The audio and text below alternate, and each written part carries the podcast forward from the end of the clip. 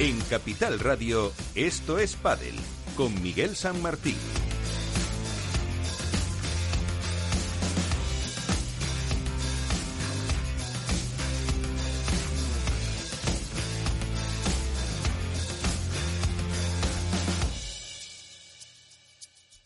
y con Félix Franco en la parte técnica y todos los compañeros que hacen posible que cada semana estemos aquí porque sin ellos eh, no sería posible esto, como Álvaro López, Padre Spain, ¿qué tal? Muy buenas. Hola, muy buenas, Miguel.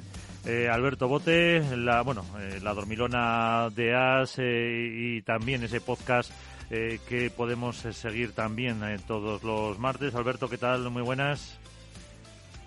Muy buena, Miguel, ¿cómo estás? A la que, al que además hay que dar la enhorabuena, no solo por Padel Club, sino también por esa exclusiva eh, de Movistar eh, que va, lo contábamos aquí la semana pasada, que va a, pues eso, a retransmitir World Padel Tour eh, a partir de, pues ya de los cuartos, octavos de final. Enseguida hablaremos de eso también. Jesús Mata, compañero del diario Marca, ¿qué tal? Muy buenas.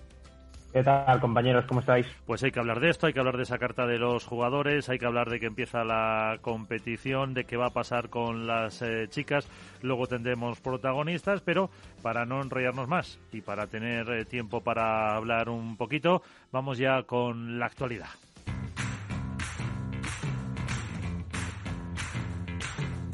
La última hora de la competición antes de que empiece la exhibición de México y Miami, hoy nos trae Álvaro López. Eh, muy buenas, Álvaro, cuéntanos. Hola, muy buenas, Miguel. Bueno, pues resumiendo, porque la verdad que hay, mucha actualidad, la última semana ha sido bastante movida. Bueno, destacar sobre todo en cuestión de jugadores el fichaje de Gematre por Bullpadel, eh, a su vez también la despedida, quizá por movimiento de piezas de Virginia Riera, también de la misma marca de Bullpadel eh, luego la, unión de World del Tour y Movistar Plus, como bien has comentado, aunque bueno, de eso nos puede dar más detalles Alberto Bote, que fue exclusiva suya, en la que se emitirán en exclusiva los partidos femeninos y masculinos desde ya desde este torneo, desde Miami, eh, a partir de los cuartos de final. Y luego, bueno, también hay que hablar de dos despedidas de la competición de dos jugadores profesionales, como son Ángela Caro y Nacho Guadea, que dejan el padre en activo y se unen a las que hemos tenido este año como Seba Nerone, Cata Tenorio, Maxi Graviel. Y también, como bien has comentado, bueno, hay que hablar de la carta de la Asociación de Jugadores a World del Tour, en la que verdaderamente muestran mucho disgusto por todo lo que se ha hablado de la congelación de los puntos y demás, hablando incluso de un desinterés y desprecio hacia los propios jugadores, hacia el deporte, eh, y, bueno, en, definitiva hacia la competición. Eh, de eso ya hablaremos luego, supongo, a lo largo que tenido también en la, en la tertulia. Hay que hablar también del nacimiento, bueno, de la consolidación y del surgimiento de la página web y demás de la Asociación de Jugadoras, en la que está Lucía Sainz como presidenta, vicepresidenta es Gemma Triay, la secretaria es Nuria Rodríguez y la tesorera Marta Talabán, además de tres vocales que son del Fibrea, Alejandra Salazar y Patilla 1. Y luego, bueno, en lo que es la actualidad deportiva, eh, hay que destacar las pre-previas y previas que ha habido este fin de semana en el Euro Indoor de Alcorcón, del Miami Open, eh, que a partir de ahora va a ser sede de todas las fases previas internacionales. En chicas, destacar las cuatro parejas clasificadas que son eh, que han sido, perdón, Araceli Martínez y Claudia Fernández, Chiara Papacena y Giorgia Marchetti, Julia Susarello y Roberta Vinci, y Ana Cortires y Chenia Klaska. destacar quizá la rápida eliminación de algunos nombres como el de Alba Galán y Ali Alegre, el de Nuria Vivancos y Lorena Alonso o el de Carlota Casali y Patricia Martínez, estos por, lesión de la, de la, jugadora italiana. Y luego chicos, eh, bueno, se han, se han clasificado Antón Sanz y Cristian Fuster, Benjamín Tison y Tio Zapata, Rafa Méndez y Salva Oria, y Raúl Marcos y Javier García Mora. Y aquí quizá la nota negativa, bueno, la pusieron parejas como la de Gonzalo Rubio y Jorge Ruiz, como la de Martín Sánchez Piñeiro y Javi Martínez, o como la de Aris Patiniotis y Matías Díaz, que no han tenido suerte en este primer torneo de la temporada. Pues eh, con eso nos quedamos. Eh, sorprende también ver a Mati fuera ya de un, de un torneo con la, con la apuesta que había hecho con el griego. Bueno, pues de todo eso hablamos ahora mismo ya en nuestra tertulia.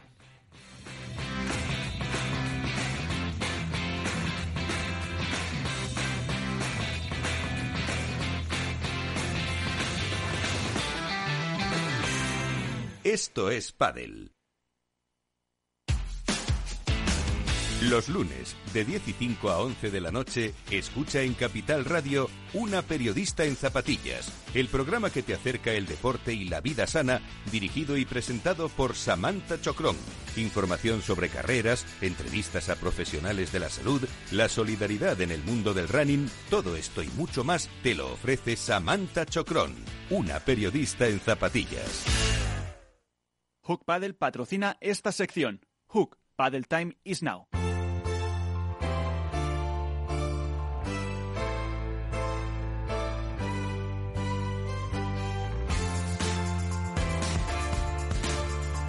En Esto es Padel comienza el debate.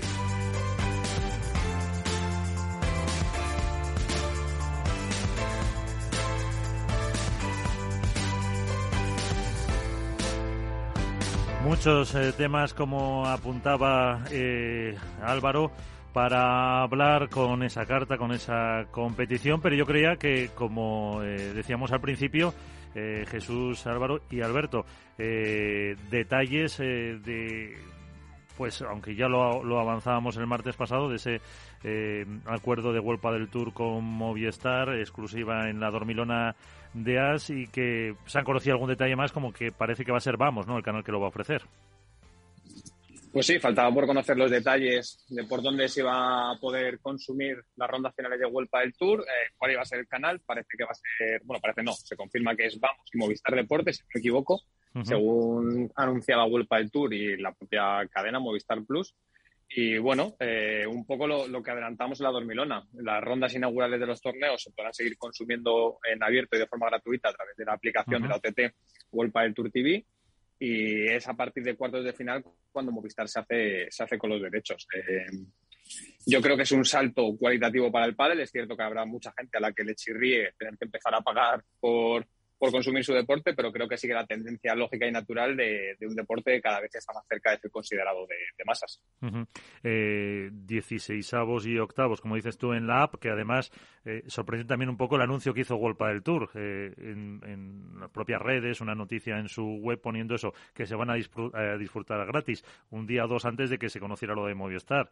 O lo que daba pie, evidentemente, que si anuncian que las primeras rondas son gratis y solo anunciaban esas, que iba, que iba a confirmarse la la, noticia. Eh, aunque ya... Como... Sí, al, final, Miguel, eh, nos lo explicaba hoy Darío Magro en el episodio 6 de Padel Club. Eh, la apuesta de World del Tour es total por retransmitir los torneos. Había una demanda generalizada por parte del público de poder ver los torneos de forma íntegra. Por primera temporada lo van a tener. si no tengo mal entendido, también los 32 avos de final de los torneos tipo Master se van a poder seguir a través de la aplicación de World del Tour TV y es a partir de cuartos de final cuando Movistar es quien se va a encargar de la retransmisión de, esos, de esas rondas.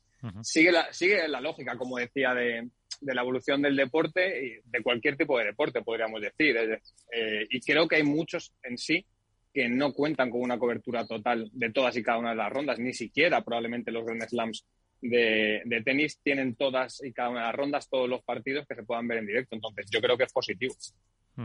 Sí, es un poco una costumbre. En su día también eh, la gente protestó cuando se dejó de emitir el fútbol en abierto. Evidentemente, las audiencias son menores, pero es una, una cosa lógica. Pero ahí está, ahí está el fútbol, eh, Jesús. Sí, al final yo, yo también creo que es una tendencia alta, pero no solo eh, porque el pádel esté en plena expansión, en pleno auge, sino yo creo que también es un tema de, mentalidad, ¿no? Yo creo que hoy en día, si queremos consumir un deporte y que haya un espectáculo grande, que haya cada vez mejores jugadores, que los jugadores tengan cada vez más recursos, que la transmisión, que la transmisión sea más rica. Eh, yo creo que eso es algo que tenemos que cambiar la mentalidad en ese sentido eh, y que hay que pagarlo. O sea, realmente, esto es, eh, extrapolando al fútbol, muchas veces la gente se quejaba también, como tú decías, Miguel, de, de cuando se dejó de mentir en abierto, pero el hecho de que la gente tenga que pagar por ver un partido de fútbol, eso traerá consigo que su club pueda fichar mejores jugadores, eh, etcétera, etcétera. O sea, esto al final yo creo, repito, creo que es un tema de mentalidad. Se le han dado muchos palos en estos últimos días a Vuelta del Tour porque, bueno, pues yo entiendo que es un, es un cambio grande el hecho de, pues, de poder ponerte el pádel cuando quieras y sin tener que pagar un euro, a de repente pues tener que pagar dinero. Y yo, lo, yo lo, puedo entender, pero creo que, ya no es solo el tema del pádel, es, es, el tema del deporte en general y si tú quieres consumir algo, eh, un producto muy, muy bueno, como es eh, sobre todo a nivel televisivo o el Padel Tour, eh, tienes que pagarlo y, ya está. Entiendo que cueste, entiendo que, que, inicio cueste, pero... Que esto, que esto es en España, quiero decir, que en otros países que se están incorporando al pádel, eh, las plataformas de pago ya son las que se encargan de retransmitir las rondas finales, en este caso el Padel Tour. Simplemente que hasta el momento en España se consumía a través del canal de YouTube y era de forma gratuita, pero la lógica nos dice que el deporte, el, contenido en sí, el consumo del ocio pasa por el pago. Eh, otra cosa, nos podríamos, podríamos entrar en la cuantía. La semana pasada especulábamos cuál sería el importe que tendrían que pagar un usuario para poder consumir el pádel. Lo cierto es que va a ser a través de Vamos, que es un canal que está en abierto, por decirlo de alguna forma, para todos los tipos de paquetes de Movistar. Sí, en el paquete básico, vamos a decir. Exactamente. No va a haber que acceder a un paquete de una cuantía determinada de 120, 150 euros, como estábamos hablando, para poder tener eh, el pádel. Eh, la calidad se paga y pasa en todos los ámbitos de la vida. Y en este caso yo creo que Movistar, y nos lo comentaba también eh, Andrea Ballester, con la que hemos podido hablar en Padel Club, que Movistar va a intentar darle un salto de calidad a la retransmisión a través del HD, de trabajar el back, de dar otra, otro tipo de narrativa al deporte. Lo que se había hecho hasta el momento era muy bueno, pero Movistar es un especialista en la retransmisión de eventos deportivos y creo que eso es muy positivo para que el pádel evolucione genere industria y cada vez podamos disfrutar de un deporte que esté eh, en mejores condiciones. Yo al ver, ah, te dejo Álvaro, un segundito, eh, eh, al ver, por lo del precio que decíais, al ver que estaba en el canal Vamos, no sé si sabéis que hay otra aplicación que se llama Movistar Lite, o Lite, o como os guste decirlo, y dentro de ese Movistar, que yo creo que no llega ni a, o está más o menos en torno a los 30 euros al mes, está el canal Vamos, así que... Mm, es una opción para, para si alguien quiere ver eh, el pádel sin em, excesivo desembolso, Álvaro. Sí, yo sobre todo la, duda que me surge ahora una vez que se ha anunciado esto de Movistar Plus, precisamente lo que ha dejado ahí entrever Alberto, es decir, que, que hablando con Andrea Ballester eh, ha mencionado que va a hacer una apuesta clara a Movistar, pero claro, hay que ver, eh, partiendo de la base que en España no nos gusta pagar por nada y si lo podemos tener gratis, cuanto mejor, el hecho de tener que pagar, ahora la gente va a exigir que, claro, que la calidad sea mejor que lo que tenía hasta ahora y sobre todo que los comentaristas barra narradores, eh, aparte de que sepan de pádel, eh, digamos que, sepan llevar una retransmisión de un deporte que es muy especial, no es como el fútbol, eh, ni como otros deportes que quizás es mucho más espectacular y es constantemente comentar jugadas, aquí también tiene algún tiempo muerto. Entonces, eh, no se sabe nada, o por lo menos en, mi persona lo desconozco, qué apuesta van a hacer de comentaristas o narradores eh, para y de, y de al final de cámaras y de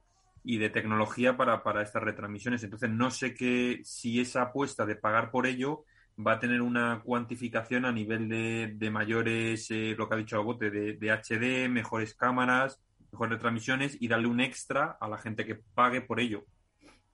Álvaro, que en el episodio 6, como decía, hemos tratado con las dos partes implicadas, en este caso Movistar y, y World del Tour. Eh, Darío nos ha contado que van a ser 15, o más o menos, eh, quizá algo por encima, eh, las personas implicadas en la narración, desde narradores, comentaristas, apoyo técnico y demás, con lo cual también World del Tour en cierta medida está sustentando ese salto evolutivo que no solo vaya por la parte técnica. Y Movistar, al final, lo que se va a encargar es de tener la, señal y de darle un envoltorio mejor a lo que se hacía hasta el momento.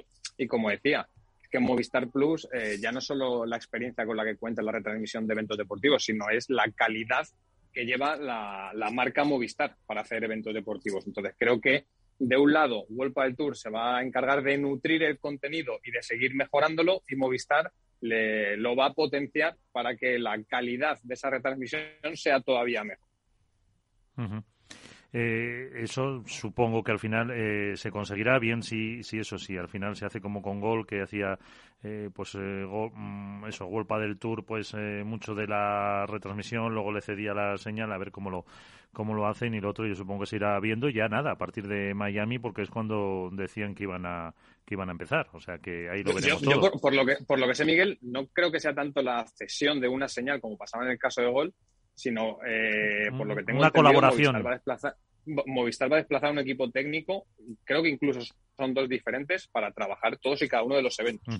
Es decir, que van a ser los cámaras de Movistar, van a ser los técnicos de Movistar los que se encarguen de la retransmisión, con lo cual eh, se implica, por decirlo de alguna forma, en la cobertura del evento. No es tanto un alojar eh, la señal en según qué canal para poder visualizarlo, sino que Movistar es quien, quien es el actor principal a la hora, a la hora de, darle ese salto eh, cualitativo.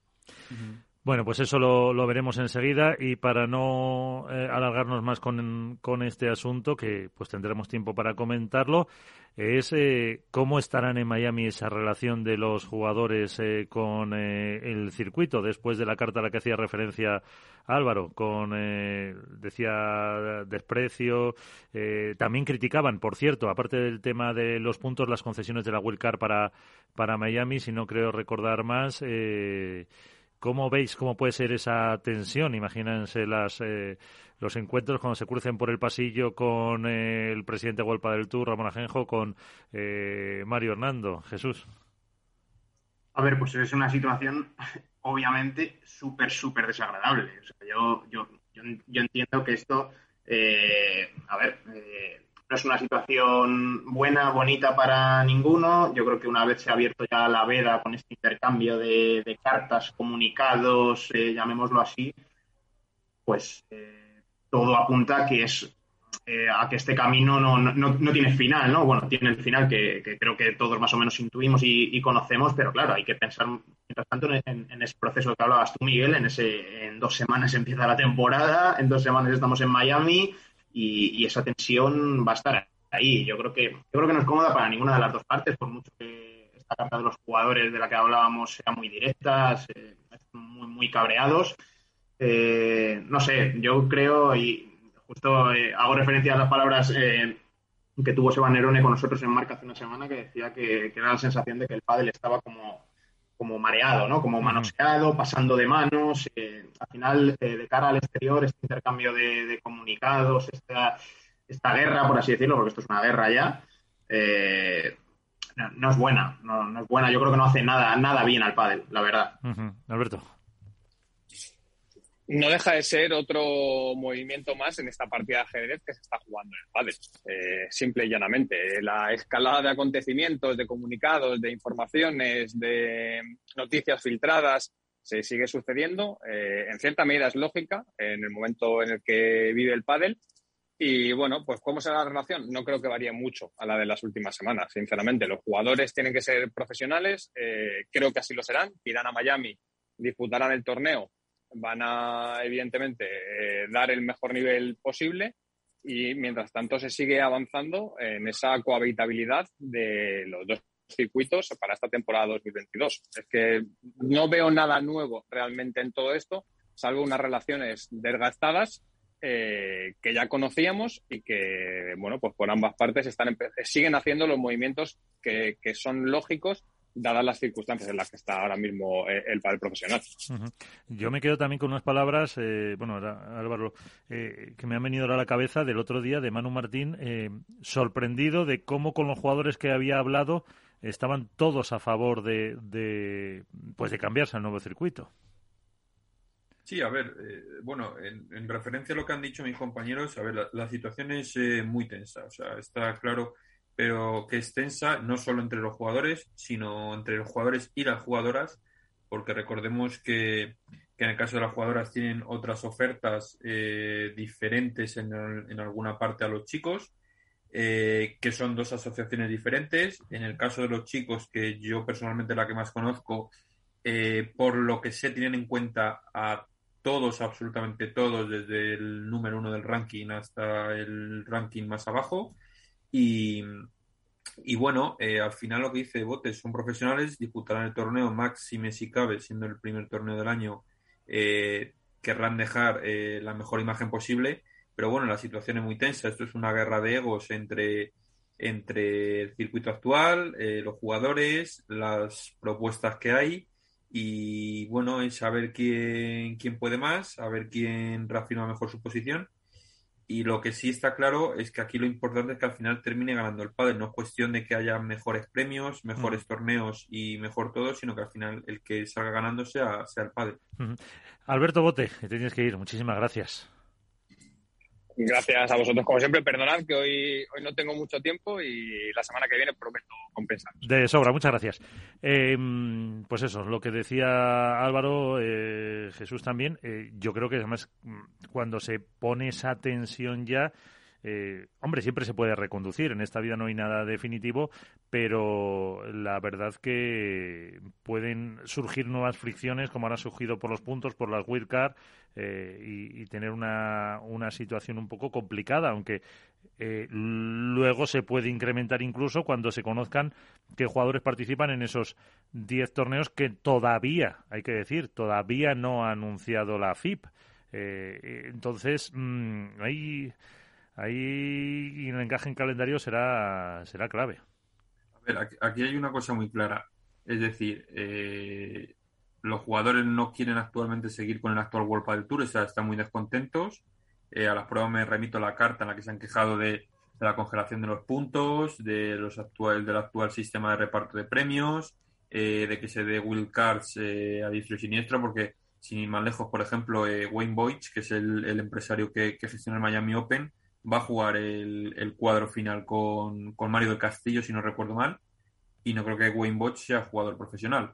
Entonces, ese es uno de los puntos también de fricción que yo entiendo que se tengan que dar wildcards en determinados momentos, pero no a empresarios de la zona que, quieran jugar por mucho dinero que tenga. Entonces, bueno, más allá de eso, ya te digo, eh, hay muchísimo descontento entre los jugadores. Eh, el hecho de que perjudiquen ahora eh, con la congelación de los puntos FIP sobre todo la parte de abajo, eh, también es un hecho que, ha creado fricción.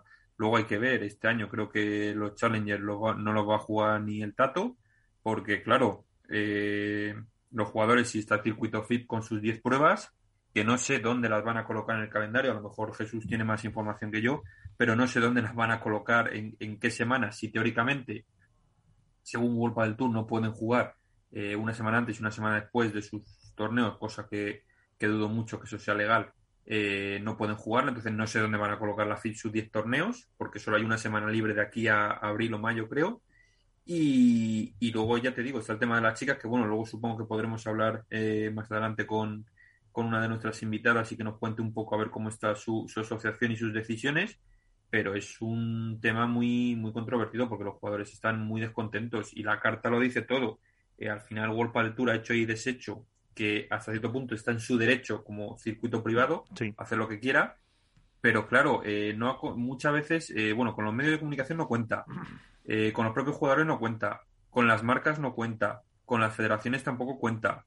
Entonces, al final es mirarse su ombligo únicamente y no, no, no se apoya, no te digo que, que nos des, pero por lo menos déjanos que te ayudemos también a mejorar, pide opiniones, busca el consenso, busca el diálogo y eso es algo no diría a lo mejor que nunca, pero que en muy raras ocasiones el circuito profesional ha hecho. Y al final está yendo y está ocurriendo como pasó anteriormente con el PPT, que se autofagocitó y por sus propios errores, que es verdad que ha hecho mucho y muy bien por el pádel, pero también ha hecho cosas muy malas por el pádel del circuito profesional actual y al final pues está ocurriendo lo que está lo que está ocurriendo. Jesús. Yo me reafirmo en lo, en lo desagradable que es todo esto, porque al final eh, ahora mismo, más que estar todos expectantes a que empiece la temporada, incluso cuándo serían estos 10 torneos de la PIP, eh, lo, que sea, estamos más pendientes de quién va a ser el, que dé el siguiente paso, ¿no? el, que, el dé el, siguiente golpe, el que dé la siguiente estocada. Eh, obviamente, yo creo que todo va por los aires, digámoslo así, cuando ya se conozca el calendario de la PIP y cuando ya llegue ese primer torneo de ese nuevo circuito y a ver qué hacen los jugadores. Es que al final, eh, justo mientras estabas hablando, Álvaro, estaba echando un vistazo al calendario otra vez. Es que lo veo casi imposible, porque eh, a no ser que, congreguen en el mes de agosto, en esos primeros 18 días que no hay nada, eh, y creo que es eso, hay una semana en abril, hay dos semanas seguidas en abril en las que no hay nada y, poquito más. O sea, es que eso sí que cuesta bastante asimilarlo, ¿no? Yo creo dónde van a encajar todos esos torneos y sobre todo, y ahí es donde va a llegar el punto de, de fricción ya súper, súper importante, es eh, si, los, algunos jugadores eh, quizá puedan renunciar a algún torneo de golpe del Tour para, para jugar algún torneo del nuevo circuito de la FIB.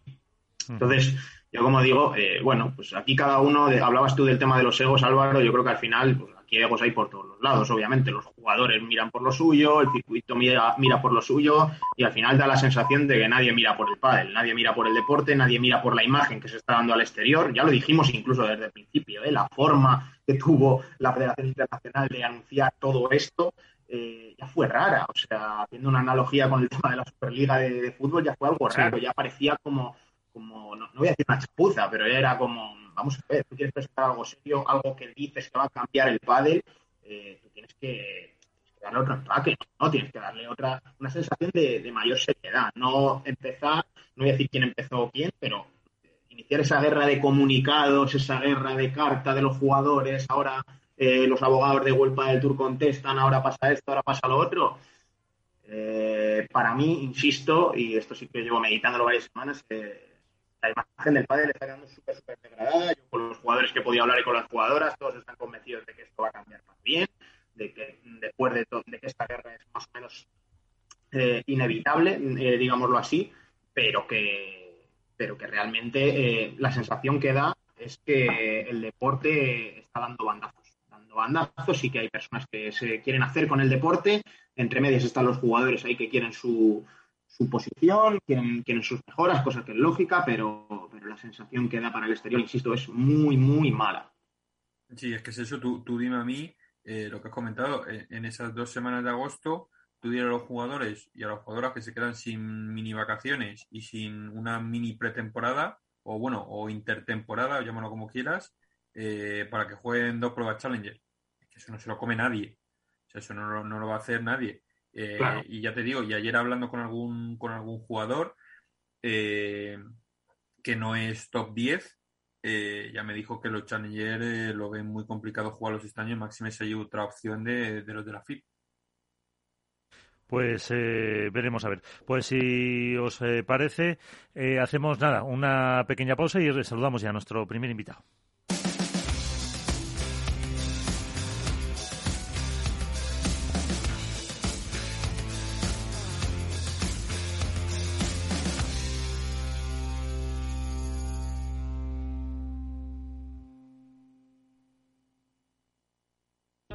Capital Radio existe para ayudar a las personas a formarse y conocer la verdad de la economía.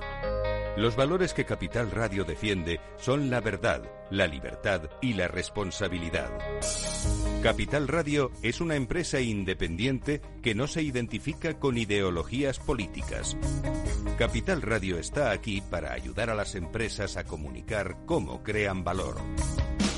Capital Radio apuesta por empresas sostenibles, transparentes y comprometidas con la sociedad. ¿Y tú? ¿También quieres trabajar por un mundo mejor? Aquí tienes tu sintonía. Capital Radio, con la gente que aporta y no se aparta.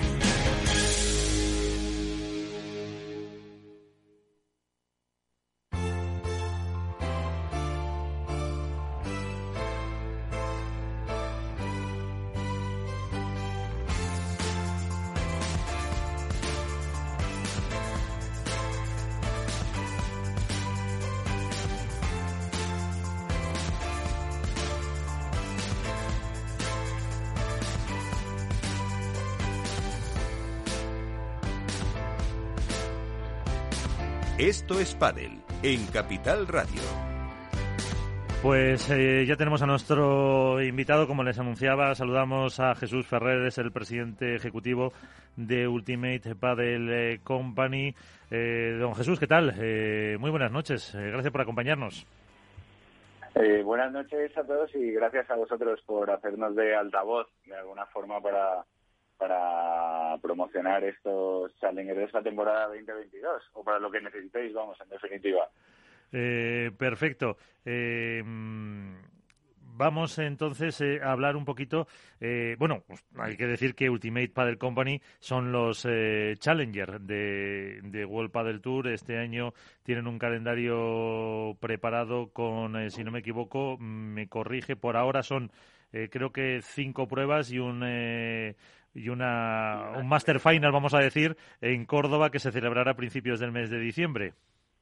Efectivamente, así es. Tenemos cinco pruebas más uno. Em, ¿Y cómo se plantean este año la competición? Eh, con, eh, pues eso, esas eh, pruebas, con todos los líos que hay. ¿Cómo lo afrontan ustedes? Con, con, optimismo, con ganas? También un poco para preguntarle a la vez el balance que hacen del año pasado.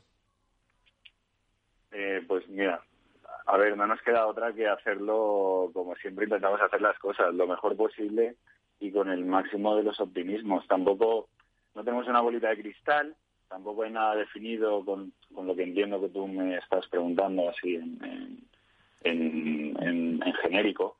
Pero bueno, nosotros hemos decidido este año, por supuesto, seguir intentando hacerlo lo mejor posible, que es lo que nos viene y lo que nos nace, hacer las mejores pruebas posibles, lo más atractivas para los jugadores, dentro de lo que es el circuito Vuelta del Tour. Empezamos como bien sabéis, y en el calendario, la última semana de marzo en Getafe.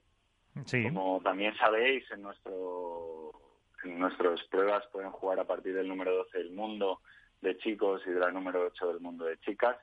Este año, eh, pues vamos a hacer el producto más atractivo posible para que todo todo ese revuelo que hay genérico, pues de alguna forma eh, compensarlo o no compensarlo o hacerlo lo mejor posible en definitiva para atraer al máximo de jugadores, que es nuestro nuestro interés por nosotros, por las sedes a las que vamos y por el panel del público en general. No, hombre, claro, porque habéis hecho una apuesta importante, eh, una inversión, un desembolso, una preparación, toda una infraestructura, claro, toda una infraestructura eh, que eso, que, que los eh, jugadores, pues hombre, deberían estar. Mm, también un poco el, el problema es ese encaje en el, en el calendario que, este año eh, pues hay muchas eh, muchas pruebas. No vamos a hablar de, otros circuitos que por ahora no hay ninguno presentado, pero solo World del Tour y lo que puedan eh, los circuitos de, de la FI, pues ya va a haber una, una sobrecarga importante.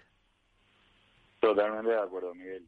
Pero como eso no lo sabemos y es un condicionante que no depende de nosotros, pues tenemos que hacer marcha y como tú bien has dicho, yo creo que la temporada de 2021, que era nuestro estreno, que te aseguro que no fue nada sencilla, ya no solo porque era nuestro primer año, sino por todo el tema pandémico y porque ya se empezaban a, escuchar, habían ruidos de, muchas historias, de muchos nuevos torneos y los jugadores estaban un poco alborotados también, ahí ya empezaba a rumiarse un poco todo. Eh, la conclusión final es que, vamos, que salieron muy bien. Me cuesta decirlo a mí porque no me gusta tirarme flores a mí mismo, pero la gente, la visibilidad fue muy buena, la retransmisión fue muy buena, muy buena, perdona, la audiencia también, los jugadores de las conversaciones que hemos tenido con ellos eh, con el con la con el simple motivo de saber si les había gustado o no les había gustado, en qué podíamos mejorar o no, porque en definitiva nuestro nuestro fin es atender lo que ellos necesitan de alguna forma. Siempre dentro de un, contexto determinado, pero bueno, lo mejor para ellos, lo mejor para el público y lo mejor para las sedes, que son también las que participan dentro de este patrocinio general de, de lo que es el circuito Challenger. Eso sí, es verdad que eh, los jugadores sí, con algunos que hablábamos cuando ganaron algunos de los torneos, que pues bastantes o sea, entraron en el programa, sí destacaban, pues eso, la, la atención, cómo eh, se les había cuidado, porque es una cosa que, que valoran, la verdad, mucho los eh, jugadores y, y, yo supongo que eso también ha sido un, un aliciente. ¿Va a haber cambios en lo que es el el Challenger de, en, la competición este año. Eh, ¿Qué novedades puede haber o cómo, cómo lo, han planteado? Pues a ver, novedades en, en general hay muchas. En cuanto a sedes, pues las que vienen en el calendario, que empezamos en Getafe, luego Albacete repetimos, eh, Getafe de inicio, que además este año es Ciudad Europea del Deporte, Luego está Albacete, que ya lo hicimos el año pasado. Luego vamos a Mallorca, a la Rafa Nadal Academy, que hemos llegado con ellos a un acuerdo y estamos todos emocionadísimos. Y Máxime, cuando, cuando bueno, por la hazaña que hizo en, en Australia la última vez, nuestro gran querido y amado Rafa Nadal.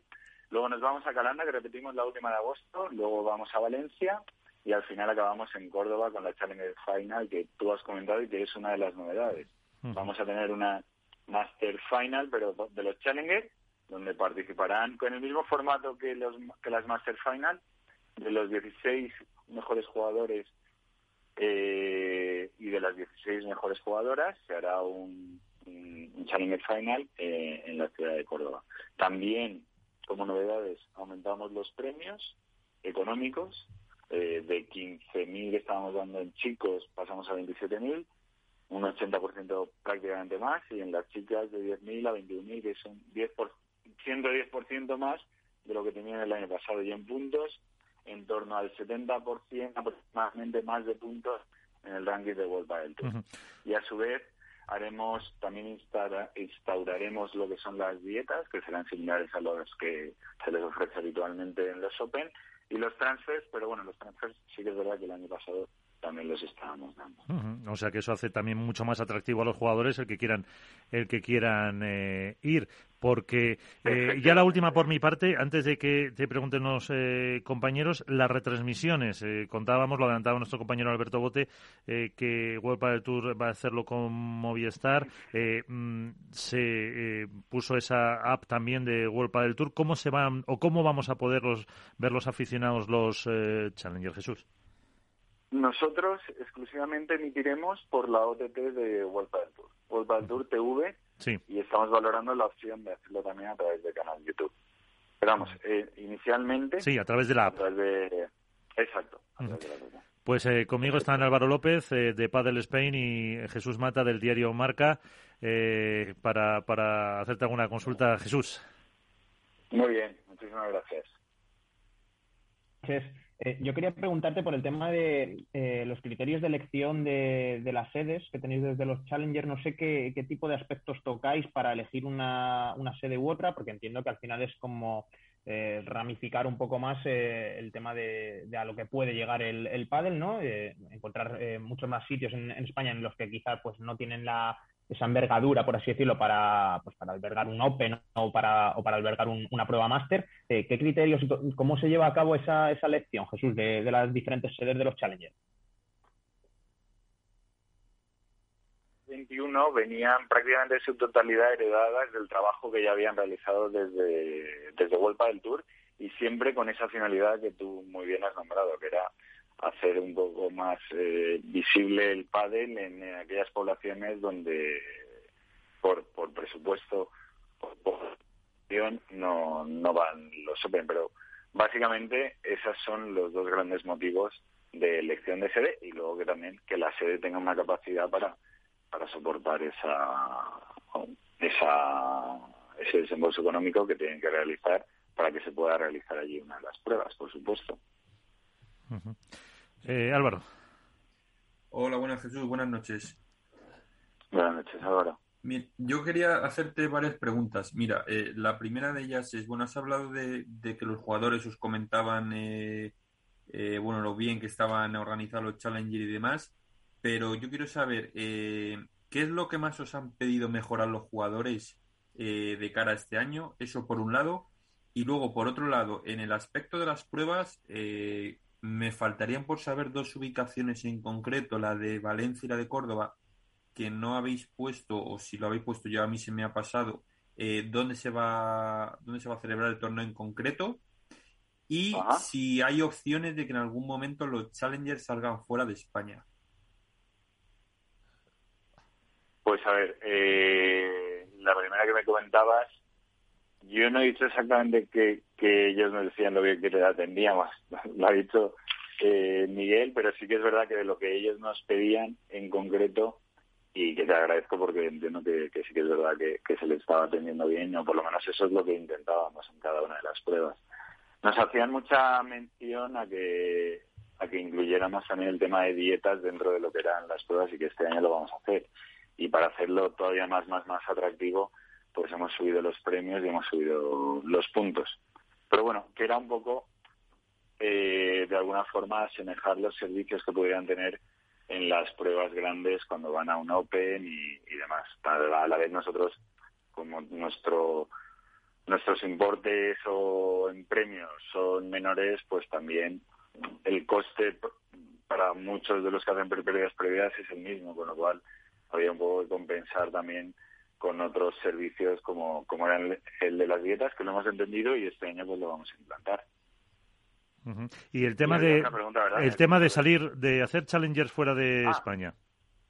Inicialmente no está planteado. Yo creo que cuando, pero vamos, no dejamos, no es que esté la puerta cerrada ni mucho menos. Por nuestra parte estaríamos encantados, pero yo creo que todavía queda pendiente mucho por hacer en la estrategia general del, del, circuito a nivel internacional, de cómo definitivamente va a quedar montado. No lo digo por nada y por todo el revuelo que de ahora, sino por el hecho de si esos challengers que vayan a otras ciudades, pues eh, se opta por una opción de que sea un local el que los lleve. Por nuestra parte, veo que tiene mucho sentido que hayan challengers eh, a nivel internacional, por supuesto, porque veo que es un producto que, como tú bien decías antes a tu compañero anterior, pues que el presupuesto es un poquillo menor a la hora de montarlo, un poco menor, con lo cual puede ser una puerta de entrada muy interesante para los diferentes países donde quieren instaurarse. Ya las pruebas mayores. O sea, una punta de lanza, por así decirlo. Sí, aprovechar el tirón del pádel, eh, porque, mm, vamos, por hablar yo, si se hace un eh, World Padel Tour en París, eh, se puede hacer un Challenger en, el sur de Francia y no y no hay ningún problema que no que, que, es demasiado grande y es una oportunidad para aprovechar ese tirón que tiene ahora este deporte. Álvaro, otra cuestión tenías. Sí, bueno, me, faltaba por saber, eh, Jesús, eh, de las dos últimas pruebas que no, ya ah, te digo, sabemos la, ciudad, pero no el sitio. Valencia, eh, casi al 100% que será en Torrente, ¿vale? En la población de Torrente, que también es una población muy grande y que está a cinco minutos de Valencia, capital, y Córdoba, capital. Vale. vale, vale. Perfecto. Pues nada, mira, Jesús, yo quería saber, hacerte otra pregunta. Em, bueno, mucho se ha hablado de todo este año de los diferentes circuitos que pueden surgir y de dónde ubicar sus pruebas y demás. Eh, ¿Cómo veríais vosotros, o si lo consideraríais como tal un fracaso, por llamarlo de alguna manera, el posible hecho de que los jugadores decidiesen no jugar los Challenger eh, para disputar las pruebas de la Federación Internacional o de cualquier otro circuito que termine por salir? Pues es una buena pregunta. a ver, ¿qué te puedo contestar? En el sentido de decir que, efectivamente para nosotros pues sería un... No voy a decir la palabra, pero, vamos, es que pues sí que nos, nos sentiríamos pues eh, mal por el hecho de... No mal porque ellos pueden hacer lo que les dé la gana y tienen la libertad, por supuesto, pero, pero hombre, que para nosotros sí que sería un pequeño fracaso. Pues claro, lo intentas montar con todo lo mejor que tiene, lo mejor que puede y a, y a riesgo y ventura nuestro, que esto al final parece que, que, no se ve tanto y que te agradezco que lo hayas dicho al principio de las inversiones que realizamos.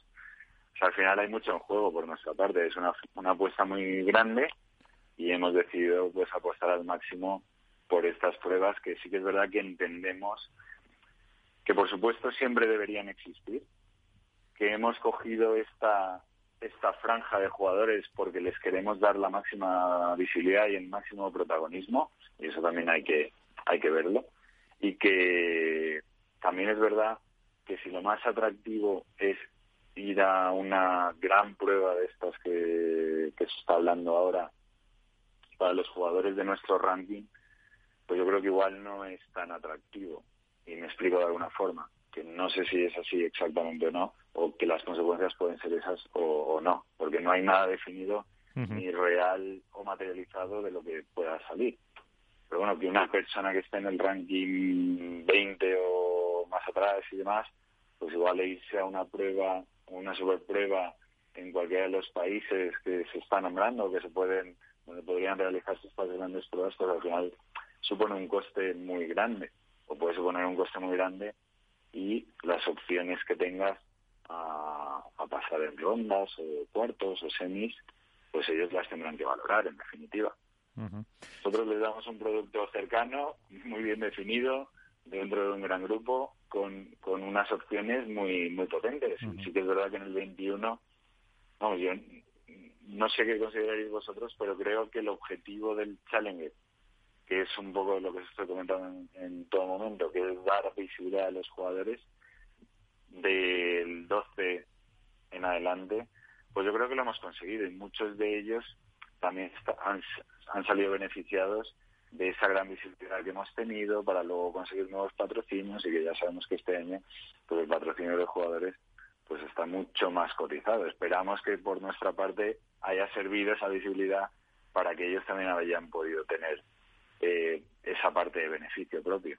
Sí, porque como dices tú, muchos jugadores pues hasta tenían que poner dinero para ir a otras pruebas y al final en los Challengers se han encontrado a gusto y han, eh, han podido incluso alguna pareja reivindicarse, ganar partidos que, que llevaban tiempo sin ganar y, y, como dices, luego todo tiene una repercusión porque además tampoco hay que olvidarse, como dices tú, eh, mm, que, que UPC eh, sois una empresa y que al final, como toda empresa, como todos los que trabajamos en, en una empresa, eh, para poder vivir, para poder eh, tener puestos de trabajo, tiene que ser rentable, porque al final si no, no se consigue. Claro, entonces para, para conseguir eso, pues también hay que intentar hacerlo, lo, evidentemente, lo mejor posible, que es lo que estáis intentando vosotros. Efectivamente, y por eso esa parte de fracaso sí que existiría. Pero... Si realmente no contamos con esa con ese cupo de jugadores que, que lo hagan más atractivo y más potente. Pero también te digo una cosa que, a ver, que el Challenger es el Challenger y, los jugadores al nivel que sea los vamos a tener. Luego otra cosa es que te apetezca más que venga alguien más potente o menos potente o de un país mayor o menor. Pero bueno, vamos, entiendo yo que vosotros sois más expertos que yo en toda esta materia. Y vamos, que, que por supuesto debe existir y que va a ser muy atractivo y que nuestra labor y misión es por supuesto hacerlo lo más atractivo posible. Y si podemos y, debemos ganar algo de dinero, porque como tú bien has dicho, necesitamos la sostenibilidad de esta empresa, pues pues mejor todavía, porque eso nos animará a hacerlo más atractivo el año que viene y ahí a continuar hasta que continúe este circuito, que ojalá sea por muchos años y que cuenten con nosotros también.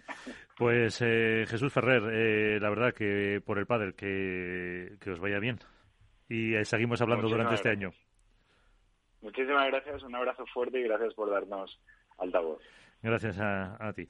Pues eh, ahí está, los challengers que se preparan con esas eh, cinco pruebas, una final en Córdoba y luego veremos si hay más o no, cómo está ese, ese encaje. Pero hombre, también hay que destacar el esfuerzo que, hacen, como dice, por hacerlo atractivo con esa subida del 110 para las chicas y del 80%, creo que ha dicho, de premio para los chicos. Al final, el objetivo, pues como lo veis, el que sí vayan a esas pruebas y no a otras. Sí, el problema aquí es el, daño colateral que van a tener. Es decir, eh, si al final sale y se presenta todo lo de la FIP, eh, claro, no es lo mismo ver en un torneo, eh, con todos los respetos a los jugadores y jugadoras, a por ejemplo, a Jessica Castello y a Liz Colombo, que este año creo que ganaron dos pruebas Challenger. Sí. O a un... Bueno, Patti y Eli ganaron una. Eh, perdón, Patti, eh, Eli con, con Carolina. o, exacto. O ver a un Semler, por ejemplo, que ver a un top 60 del ranking. O una top 60. Claro, ya simplemente hay en ticketing, eh, en audiencias. Claro, se resiente se resiente mucho. Sí, en el fondo da un poco pena el esfuerzo que hacen para, para eso, para que luego al final, eh, En otras competiciones, en fútbol hay ligas de desarrollo, en motos hay desarrollo, en baloncesto, tal. Aquí también lo hay. Desgraciadamente, va a ser, yo creo que va a ser un daño colateral, eh, que por eso yo le he preguntado si lo considerarán un fracaso. Yo creo que va, a ser un fracaso no por su parte, sino por la propia idiosincrasia del circuito, que si sale otro circuito, eh, se lo va a comer porque al final si lo ponen en las mismas fechas que ellos, eh, obviamente, por puntos, eh, por visibilidad y por premios, se van a ir al otro. Jesús. Sí, no, o sea, no, no hay color, sigo con la línea de, Álvaro, o sea, en ese sentido no, no hay color porque al final, queramos o no, eh, el dinero puede con todo y puede con todo para los jugadores, puede con todo para esta empresa, o sea, a nivel empresarial debe ser muy frustrante, ¿no? Hacer los esfuerzos que hacen para dar visibilidad encima a, muchos jugadores y jugadoras que quizá en otros torneos pues no tienen el foco sobre ellos y que de repente pues lleguen desde Qatar y desde la Federación Internacional con muchísimo dinero, triplicando, cuadriplicando los premios que podrían llevarse en estos torneos y cargarse con todo. Es que entiendo que es súper frustrante. A mí me gusta mucho el Challenger, sobre todo es eso, la labor que hacen, el, el poner los focos en jugadores y jugadoras que quizá pues no los tienen en el resto de Open y Master del año de la temporada natural de World del Tour pero, pero esto va a ser, esto les va a hacer mucho daño y él lo ha reconocido, o sea, es, es lógico, esto, esto es un palo muy gordo, es un palo muy gordo, eh, puede ser un palo muy gordo para Vuelta del Tour, pero para los Challengers ya, o sea, ni, ni, te cuento también, o sea, es que eso al final, sobre todo teniendo en cuenta eso, que es una empresa eh, independiente, lo que hemos hablado del tema del presupuesto, eh, al final entiendo que los esfuerzos son mucho mayores, la recompensa quizá va a ser mucho menor y si esto se lleva a cabo, eh, pues los jugadores y jugadoras irán, yo creo, donde mayor número de premio tengan, donde más visibilidad puedan tener y eso no va a pasar por un challenger y es la realidad y es la dura realidad que les va a tocar vivir yo creo y es una lástima pero pero es que esto va tan, tan, tan, rápido que, a lo mejor a lo, a lo, mejor por eso solo han planteado solo han planteado cinco pruebas para tampoco porque yo creo que el año pasado creo que sí. es que no lo sé de memoria eh, creo que fueron me suena que fueron que fueron más eh, vamos, estoy prácticamente seguro que hubo más de cinco, de cinco Challenger en el, en el año, en un año complicado por la pandemia también, que esta empresa fue la que cogió el, reto. Antes era Madison, si no me corriges, eh, Álvaro, la que los eh, la que los organizaba esta empresa entra nueva con, con capital nuevo y, revoluciona un poco los eh, challenger y, también pues eso desde el punto de vista un poco hasta eh, romántico da pena que la apuesta por los no por tan profesionales pues pues tenga esa, esa duda pero bueno todavía no se ha presentado el circuito de la de la FIC no sé si tendréis alguna más o menos pues mm, eh, fecha de cuándo se va a presentar o algo.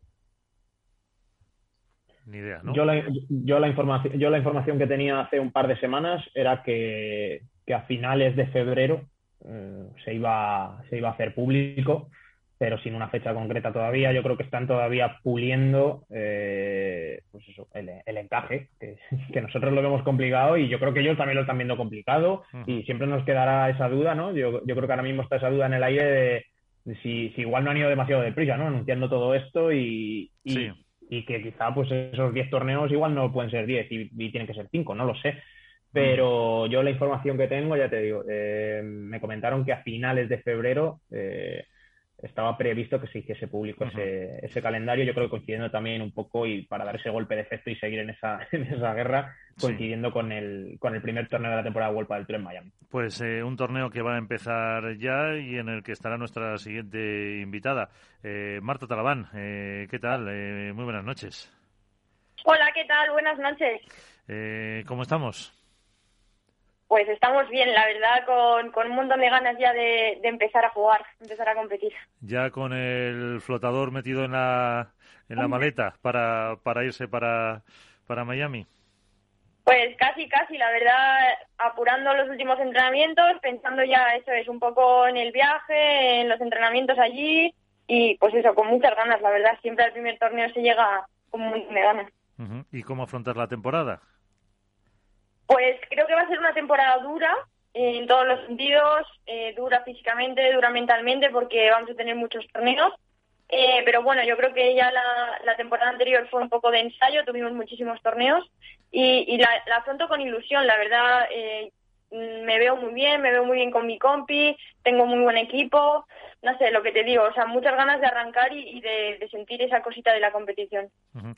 Ahora hablamos un poco de eso, evidentemente eh, no puedo no preguntarte porque además eh, eres, eh, si no me equivoco, tesorera de la Asociación de Jugadores Profesionales de, de Padel, sí. de cómo está un poco revolucionada la, la situación con los con los torneos, que es lo que ah, también decía ahora Jesús Mata, que está aquí, Jesús Mata de Marca y, y mm, Álvaro López de, de Padel Spain. Todavía no, no se sabe nada en concreto de lo que van a presentar. ¿Cómo lo veis vosotras desde la asociación? Bueno, yo no voy a entrar mucho en ese tema. Eh, lo único que te voy a decir es que desde la asociación vamos a trabajar unidas para que el pádel femenino tenga un, un buen futuro y sobre todo el futuro que se merece. Así que nada, estamos en ello. Uh -huh. eh, Jesús, Álvaro, ¿alguna cuestión para, para Marta? Hola Marta, muy buenas, ¿qué tal? Soy Álvaro de Padre Spain. Hola. Mira, yo sé que, ah, bueno, acabas de decir que no vas a entrar mucho en detalle de los diferentes circuitos, pero sí me gustaría preguntarte, eh, no para nosotros, sino sobre todo para la gente que nos escucha, eh, un poco entiendo y si no, corrígeme si me equivoco, que son tres ofertas las que tenéis ahora mismo y que contaras así, aunque sea un poco a grandes rasgos, en qué va a consistir eh, la parte deportiva en cuanto a puntos y organización y demás, y sobre todo la parte de premios eh, de cada uno de los, de los circuitos que entiendo que estáis valorando desde dentro de la asociación y las jugadoras en general. Eh, bueno, como, bueno, como todo el mundo ya sabe, sí, sí tenemos tres ofertas. lo que te digo, estamos trabajando en todos los sentidos. Para nosotros también es muy importante la parte deportiva, no solo la económica, y sobre todo que todas las chicas puedan eh, dedicarse a esto profesionalmente, es decir, las de previa, pre-previa, que a día de hoy tienen muchos problemas. Nos preocupamos mucho por, por esas rondas y estamos trabajando en todos los proyectos eh, con el mismo fin, con el fin de alcanzar una oferta que satisfaga todas nuestras necesidades actuales. Eh, Jesús. Hola Marta, ¿qué tal? ¿Cómo estás? Eh, yo quería preguntarte, eh, siguiendo un poco al hilo de este tema, ya sin entrar mucho más en, detalle, no sé si esta incertidumbre os afecta a vosotros un poco en, el día a día o no sé si, os cuesta, por así decirlo, poner el foco. Obviamente sois profesionales, estáis centrados en, el, en vuestro día a día, en este primer torneo de, la temporada, pero no sé hasta qué punto eh, os saca un poco de contexto, pues bueno, esta esta especie de, guerra que parece que se está viviendo. Vosotros lo acabas de decir, estáis en un momento en el que tenéis que, elegir. Eh, ¿cómo, se vive eso en el día a día? ¿O intentáis abstraeros mucho de, todo esto que se, que se dice? Porque entiendo que también es complicado, ¿no? Porque al final es, vuestro futuro, es el futuro del, deporte. ¿Cómo, ¿Cómo se vive esto día a día? Bueno, yo la verdad personalmente no, no, no, estoy teniendo problema. Al final nosotras tenemos que centrarnos en la competición que tenemos actualmente y bueno, también pues al final como yo estoy dentro de la Junta, pues estoy viviendo esto eh, en directo, por así decirlo. Pero no, la verdad yo creo que la gente está tranquila, eh, estamos viendo todo, estamos trabajando en ello y, no creo que a nadie a día de hoy le, afecte en ese tema. Todas tenemos muchas ganas de competir eh, este año y estamos centradas en, llegar en, la, mejor, en el mejor estado de forma posible. y para eso, ¿cómo habéis afrontado la pretemporada? Bueno, pues la pretemporada siempre es muy dura. El primer mes eh, le damos mucha caña, pero yo es que personalmente lo afronto con mucha ilusión. Al final sé que ese trabajo es necesario, que hay que dar ahí el do de pecho en ese primer mes, mes y medio, porque luego llega lo bueno que es la competición. O sea, yo lo llevo bien, me gusta sufrir. Eh, queda en el sentido de, toda la preparación y todo lo, lo previo para, para luego ya lo que es el, eh, pues me refiero a lo que es la, competición eh, propiamente, ¿no? Sí, eso es. Eh, hacemos un trabajo un poco, eso, pues de mucho volumen, de mucha carga para poder luego afrontar, como habéis dicho antes, este calendario tan exigente que, que igual no nos va a dejar, o sea, que nos va a dejar trabajar a lo mejor, pues eso, más la parte táctica, técnica, no sé, un poco entrenamiento más técnico que, que mm, el físico como tal. O sea, es importante hacer una buena preparación en ese sentido. Eh, ¿Y con la compañera? ¿Cómo lo, cómo lo llevas? Pues bueno, la verdad eh, estoy muy contenta. Yo con Nuri me llevo súper bien. Eh, creo que, que, lo vamos a dejar todo en la pista. Ya más allá, no sé si vamos a hacer mejores o peores resultados, pero la actitud seguro que no nos va a faltar. Creo que estamos haciéndolo muy bien en el día a día tenemos claro hacia dónde tenemos que ir, qué tenemos que trabajar y bueno, pues iremos ajustando. Por eso también tengo ganas de, competir, ¿no? De vernos cómo estamos, eh, cómo podemos seguir trabajando, porque al final en el día a día pues planteas cosas, juegas partidos, pero no es lo mismo, te falta esa chispita. Así que nada, con muchas ganas. Porque eh, eh, ahí, ella, aunque es de Cádiz, ya lleva tiempo aquí en Madrid, ¿no? Con lo que podéis entrenar, entrenar juntas que si no es un Sí, ella lleva eh, desde los 18 en Madrid, o sea que casi media vida. Eh, y la verdad que eso, estamos entrenando juntas bastante, jugando muchos partidos juntas. Eh, tenemos la suerte que, que tenemos gran relación entre nosotros con nuestro equipo. por mi parte, Mariano Amat es muy amigo también de, de su entrenador, de Marcos Gómez. Nos llevamos muy bien entre todos, entonces eso lo hace todo mucho más fácil. La comunicación fluye y eso se nota. ¿Cuántos partidos le has ganado ya a, Ale y a, y a Lebron ahí en M3 con, con Mariano, con Jorge y demás? Jolín, pues es que tengo una suerte ¿eh? de poder compartir equipo con, con los número uno. Yo con Galán tengo muy buena relación porque yo empecé a jugar al pádel con Galán, o sea, eh, éramos los dos enanos y ya dábamos clases juntos y, yo aprendo mucho de ellos. Eh, la verdad, o sea, además se dejan, ¿no? Yo eh, compartimos tiempo tanto en el día a día como en la competición y a veces coincidimos y te sientas con ellos y escuchar eh, sus conversaciones, sus análisis, es muy enriquecedor, la verdad. Hay que aprender mucho de ellos. Em, ¿Y cómo les ves a ellos en el entrenamiento? ¿También con ganas de seguir número uno? Obviamente, yo creo que son incansables. Eh, yo creo que lo han demostrado el año pasado, que tuvieron unos resultados muy buenos, pero luego tuvieron algunos altibajos y salieron muy reforzados y creo que el final de temporada fue brutal. Y sobre todo eso, yo creo que han conseguido comunicarse muy bien entre ellos y sumar y eso se nota. Eh, mm, ya la, última. Em, eh, hace un momento hemos tenido al, presidente del, del del Tour Challenger, a Jesús Ferrer, eh, con, eh, nos ha dicho que los premios de las chicas han subido un 110%, un 80, 80 y algo el de los chicos. si estáis dentro de, del ranking, a lo mejor ganas todos los torneos hasta, hasta que empiece el primer Challenger y ya no te da para entrar, pero, pero sí lo, es una competición que, que os planteáis también disputar? Sí, por supuesto. Para mí los challenges son muy importantes por eso, porque dan la oportunidad mm, a llegar a rondas que normalmente no podríamos alcanzar con las top cuando en el torneo. Yo el año pasado eh, hice muy buenos resultados en esos torneos. Eh, para mí son muy importantes y quizá lo que nos faltaba pues era un poco eso. Eh, los premios eran un poquito bajos, entonces no nos acababa de compensar esa parte, ¿no? Teníamos muchos gastos y, pocos beneficios. Era más una apuesta deportiva, ¿no? Lo que te comento de alcanzar, pues, pues semis, finales o, rondas que no podemos alcanzar. Pues este año que sepáis vais a tener vais a tener dietas también, nos ha adelantado. Muy bien, pues un súper avance, la verdad. Yo creo que los torneos Challenger, además, el año pasado eh, salieron en cuanto a organización o sea, las pistas centrales muy chulas, la organización del torneo, todo súper medido, o sea, muy bien. Yo estaba muy contenta de poder jugar esos torneos. Bueno, pues eh, te veremos por ahí.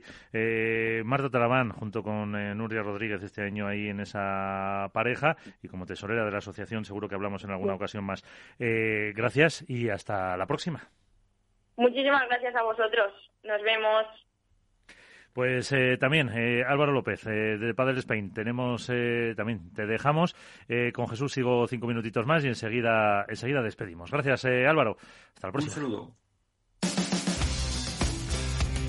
Esto es Padel.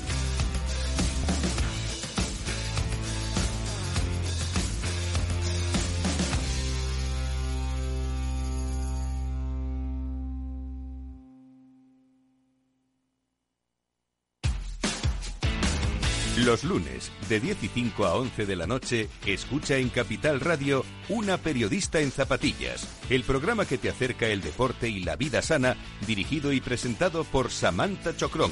Información sobre carreras, entrevistas a profesionales de la salud, la solidaridad en el mundo del running, todo esto y mucho más te lo ofrece Samantha Chocrón, una periodista en zapatillas. Escucha cada jueves a partir de las 10 y 5 de la noche en Líderes Globales las entrevistas que Raúl Castro nos trae desde Florida. Personas inspiradoras de habla hispana que han destacado en sus actividades más allá de nuestras fronteras y que nos dejan sus enseñanzas y aprendizajes desde el punto de vista más personal. Líderes Globales con Raúl Castro en Capital Radio.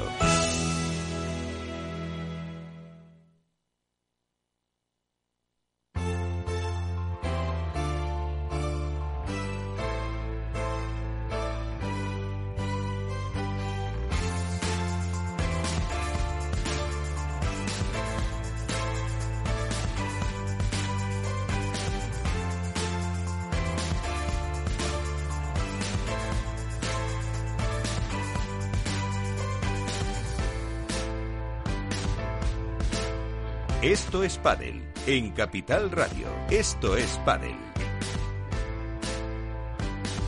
Eh, Pues esto es pádel, eso ha quedado ha quedado claro. Eh, seguimos con eh, Jesús eh, Mata del diario Marca y también con Manu Martín. que lo tenemos por ahí. Manu, ¿qué tal? muy buenas, ¿cómo estás? ¿Qué tal? Muy buenas noches a todos. Eh, bueno, mm, antes de, nada, como hablaba hace poco con, bueno, hace unos instantes eh, con Marta Talabán, le preguntaba si ya tenía el bikini. ¿Tú ya tienes preparado también el bañador para, para Miami o no? Pues mira, te voy a contar una cosa en exclusiva. Tengo con, con porro polar y insulate, porque mientras las chicas se van a, a Miami, yo me voy a Finlandia porque tengo ahí un compromiso que no puedo ir a Miami, o sea que imagínate el disgusto que tengo. Hombre, mm, será muy bonito, pero el, el, poder eh, disfrutar unos días en, en Miami tampoco, tampoco está mal. No está mal. No, no, nada de bonito, eso de bonito no, no, olvídate. Yo me iba a Miami y vamos de cabeza, o sea que nada, es lo que hay. Me toca irme al hielo. Bueno, pues eh, entonces que te cuenten lo que va a pasar eh, por eh, Miami.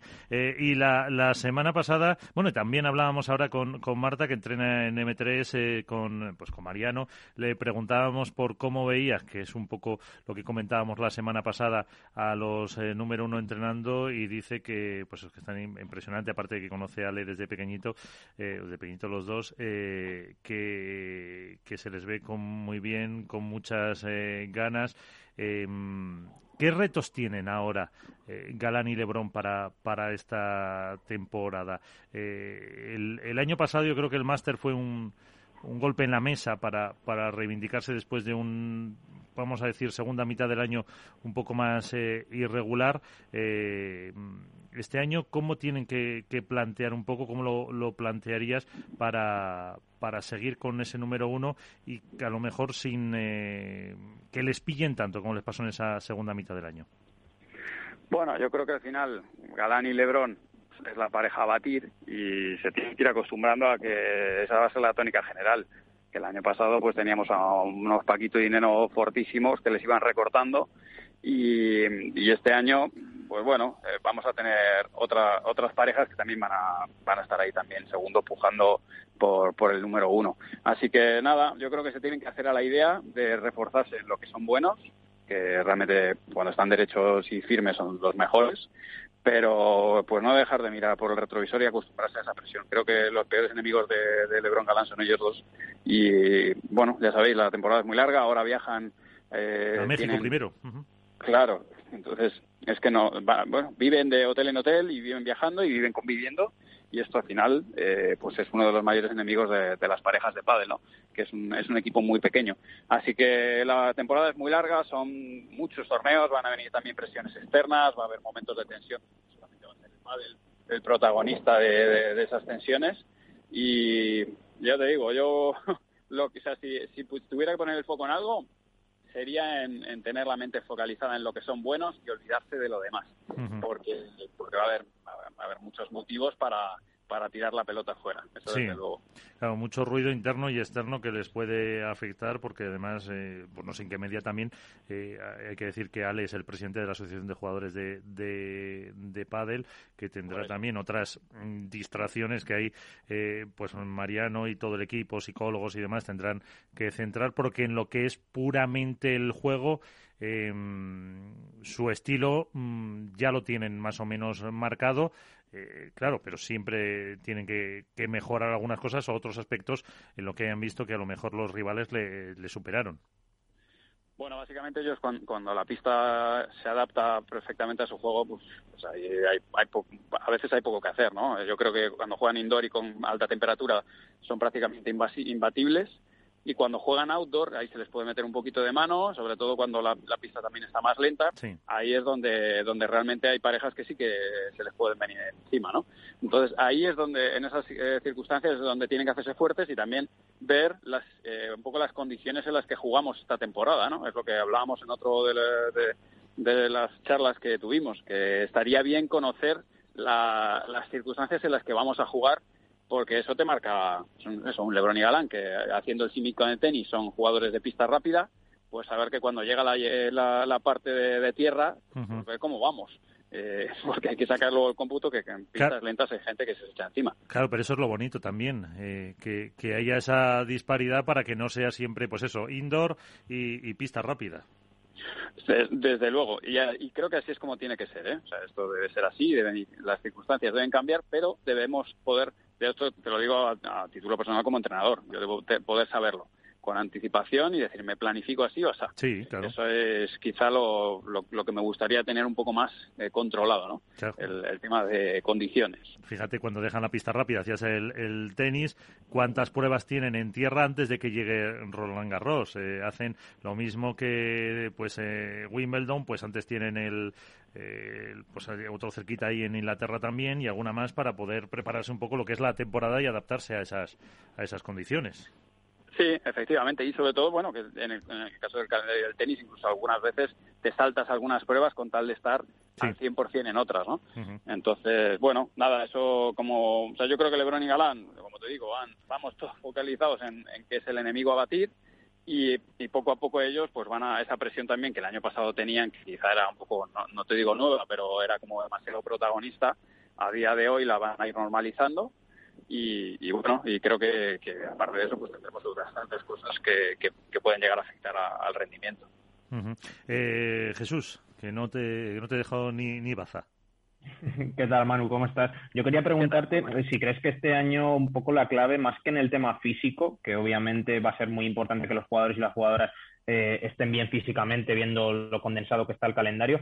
Mm, no sé si crees que va a ser más importante casi el tema mental, ¿no? El afrontar el, lo que hablábamos antes, ¿no? El tema de los torneos, de que, bueno, que puedes llegar a, un torneo súper, súper bien físicamente, porque además las condiciones de la pista te, te beneficien, pero quizá en el siguiente torneo, porque sea prácticamente encadenado a la semana siguiente, eh, pues puedas llegar en un estado físico menos óptimo y eso pues tengas ya que asumir incluso en algunos torneos eh, que tu pico de forma va a estar mucho más bajo de lo que podría haber estado hace, hace una semana. No sé si crees que esos, esos vaivenes, también lo que, lo que comentábamos de, tanto viaje, de tanto desplazamiento, crees que si, sobre todo para los números uno, que yo creo que al final, eh, guste o no, son los que más presión van a tener, tanto Ale y Gemma como Juan y, y, como, y como Ale, eh, no sé si crees que va a estar un poco ahí la, la clave ¿no? de la temporada, el que más sepa aguantar, por así decirlo, todo lo que se le viene encima.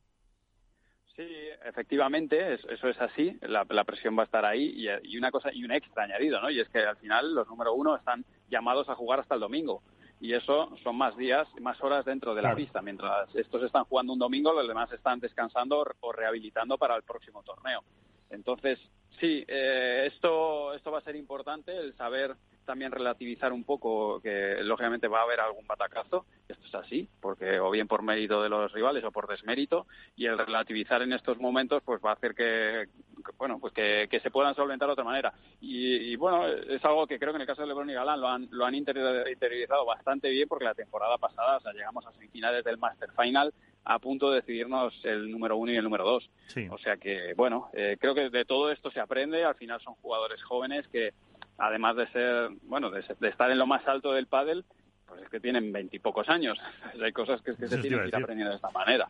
esto es experiencia. Esto Belasteguín lo tiene tiene un máster. Hay que leerse el libro de Vela para, estas cosas. Claro, fíjate que Ale es del 96. Es que, todo, o sea, que es que es muy muy joven todavía para, para eso, para todo lo que tiene por delante. Y, y por lo que decías... Eh, eh, antes, aunque ya un día también eh, o más adelante analizaremos un poco la, eh, pues, pues qué tienen que cambiar o no tienen que cambiar o cómo van a afrontar la temporada. la gran pareja a batir a tenor de cómo terminó la temporada es un Paquito y Dineno. Como terminamos, Paquito y Dineno, yo los vi fortísimos. De hecho, para mí, a partir de México, que es donde ya tienen a tiro el, el número uno, primero con Stupa y Ale, ahí ya le veo bajar un poco, eh, de sentir esa presión, ¿no? Y lo mismo, bueno, les pasan por encima, la verdad, que en, el, en la selección. Sí. Sancho y Tapia, que estaban inconmensurables, pero para mí son pareja pero como os digo, es que de repente, lo hemos visto también en el femenino, de repente te aparece una pareja que no la tienes ahí y es que yo voy a entrenar cada día a Coqui en la pista de al lado y yo digo, pero ¿cómo puede estar jugando este chico así? Y es que ves a los ricos y ves a Javi Rico jugar y dices, pero vamos a ver, este chico hace dos años estaba en la previa y ahora cómo puede estar jugando así. Entonces, que no descartéis que de repente aparezca un coco que lo ves como una sorpresa y dices, ah, pues este, qué suerte que ha metido unos cuartos o unas semis y que cuando acabe el año pues lo estés viendo ahí arriba peleando por las cuatro primeras plazas. O sea que esto es algo, es un reemplazo que va a ir sucediendo. No van a estar toda la vida, aunque los amemos, los Sancho y Vela ahí arriba. Y, vienen chicos por abajo que vienen muy fuerte, ¿no? Y, y, en algún momento, no sabes si está temporada en tres, los vamos a ver. Sí, fíjate, eh, lo comentábamos antes al principio, como Mati Díaz ya se ha quedado fuera hasta de, del torneo, de viajar. Eh, cuando antes, eh, pues a lo mejor hace pues, cuatro o cinco años, yo creo que no había año, bueno, es que no había año en que Mati Díaz no ganara un, un torneo durante la, durante la temporada y, y al final está está ese, ese relevo y tampoco hay que olvidarse de cómo fue el principio de temporada de Paquito y Dineno, que eh, jugando bien, eh, me lo decía Martín, eh, pero no conseguían esos resultados, no les, no les llegaban y, este año con una temporada larga, pues no puede haber dos épocas como, sino que incluso tres o cuatro puntos de, de forma, subidas, bajadas, viajes, que eso también va, va a influir mucho. Sí, y creo que cada vez más va a primar el tema de la edad, y eso es algo que no o sea, que es, ley de vida, esto es natural. Hasta ahora el circuito tenía una cantidad de pruebas y tenía una carga de viajes, que es que los viajes es que no lo contamos, pues que el viaje de ida y de vuelta, eh, hoteles, eh, escalas, todo eso cuenta una barbaridad. Y la edad al final va a acabar siendo otro factor decisivo, como lo ves en otros deportes, porque no es lo mismo un cuerpo con 35 años que con 22, a la hora de recuperarse después de una semi, después de una final o después de un viaje largo. Y esto es así que nosotros cuando nos levantamos del avión te, levantas con cuerpo J y, lo, sabemos perfectamente. Entonces, es normal que el cuerpo de Velasteguín, cuando ya lleve X torneos jugados, viajes, etcétera, más clinics y eventos con las marcas, pues eh, tiene más, es más propensa a una lesión o a, bueno, tiene más dificultades para jugar al 100%. Entonces, cuando estás mirando que no te duela el pie, que no te duela la mano cuando golpeas la derecha, pues no estás al 100% en donde la vas a poner. Sí, que es y pues, será una realidad, efectivamente. Cada vez el pádel tiende, como otros deportes de alto rendimiento, a pues eso, a la élite, ya que aquí pues prima eh, lo que prima y es el máximo rendimiento que cada vez hará que baje un poquito esa, esa media edad que siempre la hemos tenido tan alta en el pádel, creo que se va a mantener arriba, pero no tan alta como hasta estos años, con el paso del tiempo. Eh, Jesús, una última cuestión para Manu.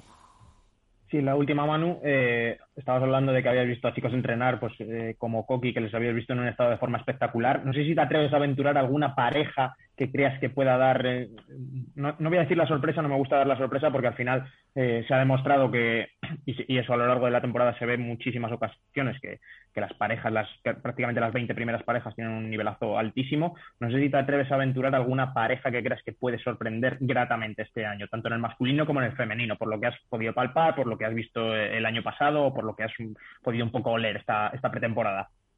Sí, yo, como os decía, Momo, eh, Javi, Rico, eh, Coqui con, con Yanguas, esas dos parejas, ostras, los veo, ya te digo, los que los tengo aquí al lado y, los, veo cada cierto tiempo, ¿no? Yo los veo muy potentes. Y, al, final en el femenino, eh, os digo, me dejo alguna pareja por ahí, ¿eh? porque por ejemplo Jesús Moya con, con Edu Alonso es una pareja que yo les vi terminar muy bien hicieron unos grandes resultados y en algún cuarto por ahí que pegaron les faltó la experiencia, ¿no? Pero un Jesús Moya y un Edu Alonso, fantásticos. Hemos vuelto otra vez, eh, vemos a Sembler y, Leal. O sea, es que tenemos, pues lo que os digo, vamos a disfrutar mucho los 16 avos, ya os digo, que vamos a ver ahí partidazos que, que, no, que no veíamos antes. Y en chicas, ahí sí que estoy un poco más perdido porque de momento los partidos de entrenamiento que hemos hecho los hemos hecho con, con parejas de arriba, que ya conocíamos. Así que ahí, ahí no os puedo decir más eh, en cuanto a parejas de nueva formación, pero nos vamos a dar eh, seguro que va a haber sorpresas como el año pasado. No sé si tantas, porque creo que recuerdo que la temporada pasada fue de las que más sorpresas hemos tenido en, el campo femenino. Que hubo muchas, al principio sobre todo, que cada semana ganaba una, una diferente. Eh, y quizás el si mm, Tamara se recupera bien, el, afianzarse ya como una segunda temporada ahí al, en los puestos altos para con, con Delphi. Yo es que no le he dado. O sea, es que ha quedado por hecho ya directamente. No, no, no. Esto ya para mí ya eso, no lo he puesto en duda. Eh, Tamara y Delphi han llegado para quedarse. O sea, yo creo que Delphi siempre ha estado ahí. Lo que pasa es que tiene una madurez ahora que quizá antes no tenía momentos importantes. Que, había muchos momentos, eh, recuerdo en alguna temporada que jugaba con Majo, por ejemplo, y, bueno, cada vez que Delphi tenía la pelota en un punto importante, es verdad que le quemaba y, algunas se jugaba fuera, dividía y se iba fuera. Ahora no te lo hace tanto. Eh, y bueno, al final es fruto de la experiencia. Para mí, el que está ahí arriba y, Tamara, el cambio que ha pegado ha sido brutal. la verdad que adoro cómo juega Tamara, me encanta y es que yo las pongo allá arriba. En cuanto que venga de la lesión, a ver cuánto tiempo le toma el tener buenas sensaciones, pero, pero van a estar ahí.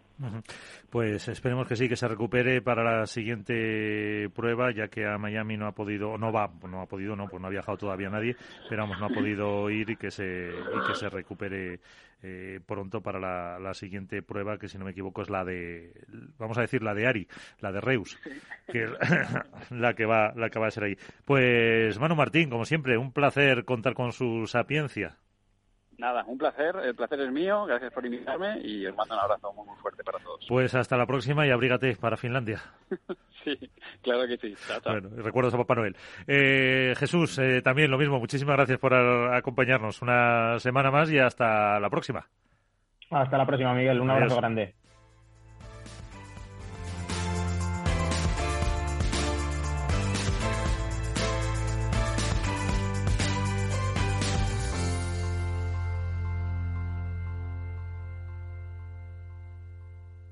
Hook Paddle ha patrocinado esta sección. Hook Paddle Time is now.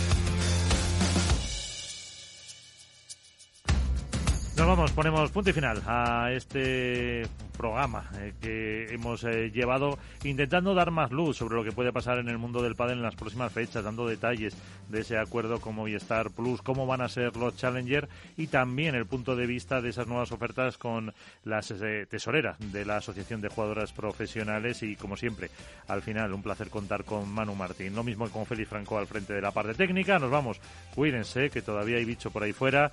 Jueguen mucho. Y sean felices. Adiós.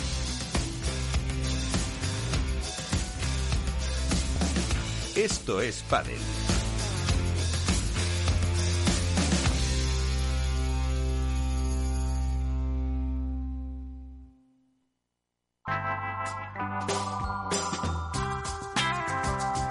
Capital Radio. Música y mercados.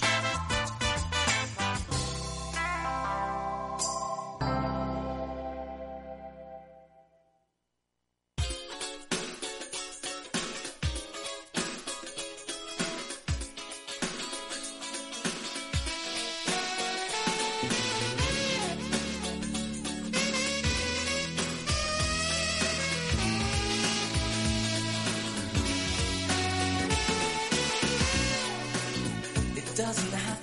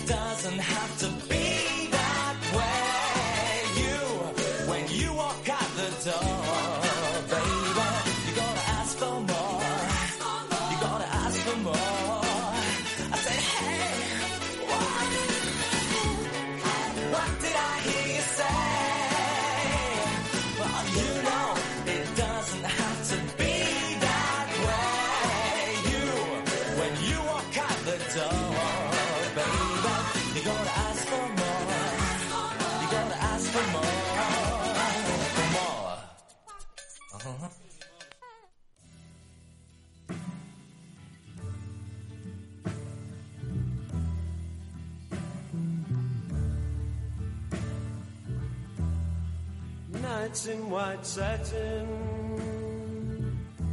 never reaching the end. Letters I've written, never meaning to send. Beauty I'd always missed with these eyes before just what the truth I can't say anymore. Cause I love you. Yes, I love you. Oh, I love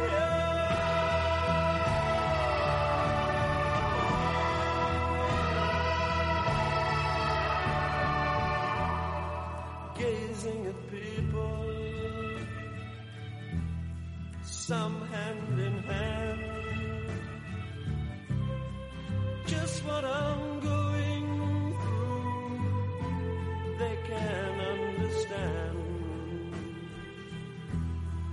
Some try to tell me thoughts they cannot defend. Just what you want to be, you will be in the end. And I love you.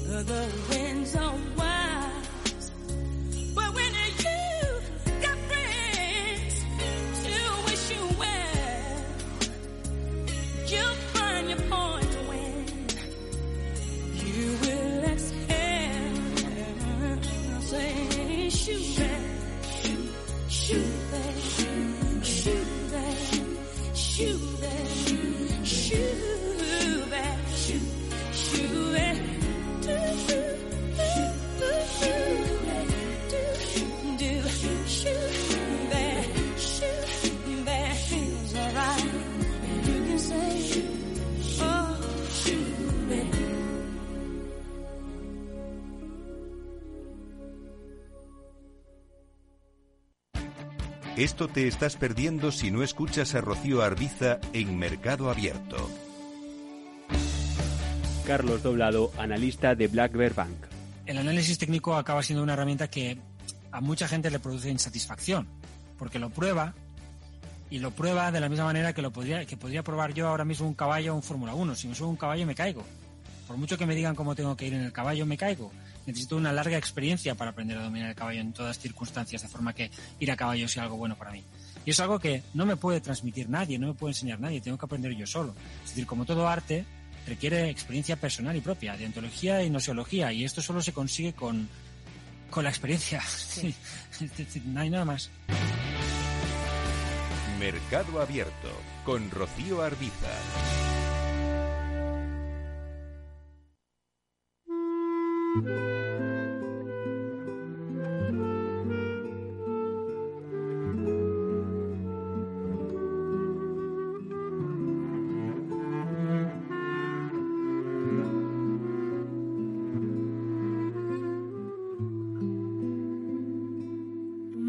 Coração não se cansa de ter esperança de um dia ser tudo o que quer. Meu coração de criança não é só a lembrança de um vulto feliz de mulher que passou por meu sonho sem dizer adeus e fez dos olhos meus um chorar mais enfim. Meu coração vagabundo quer guardar o mundo em mim. Meu coração vagabundo quer guardar o mundo.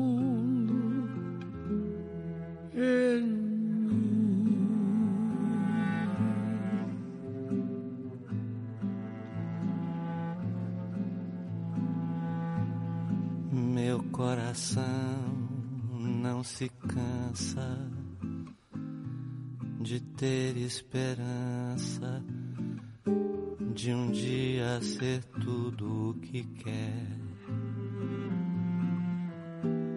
Meu coração de criança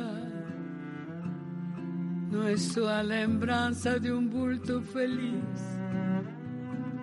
de mulher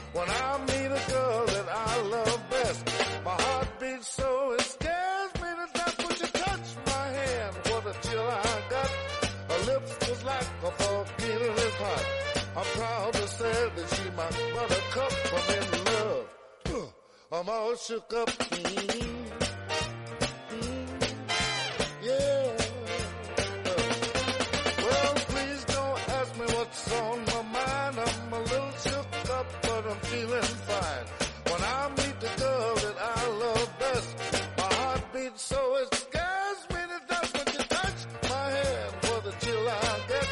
Her lips is like a volcano is hot. I'm proud to say she mine. a I'm in love. I'm all shook up. Oh, oh.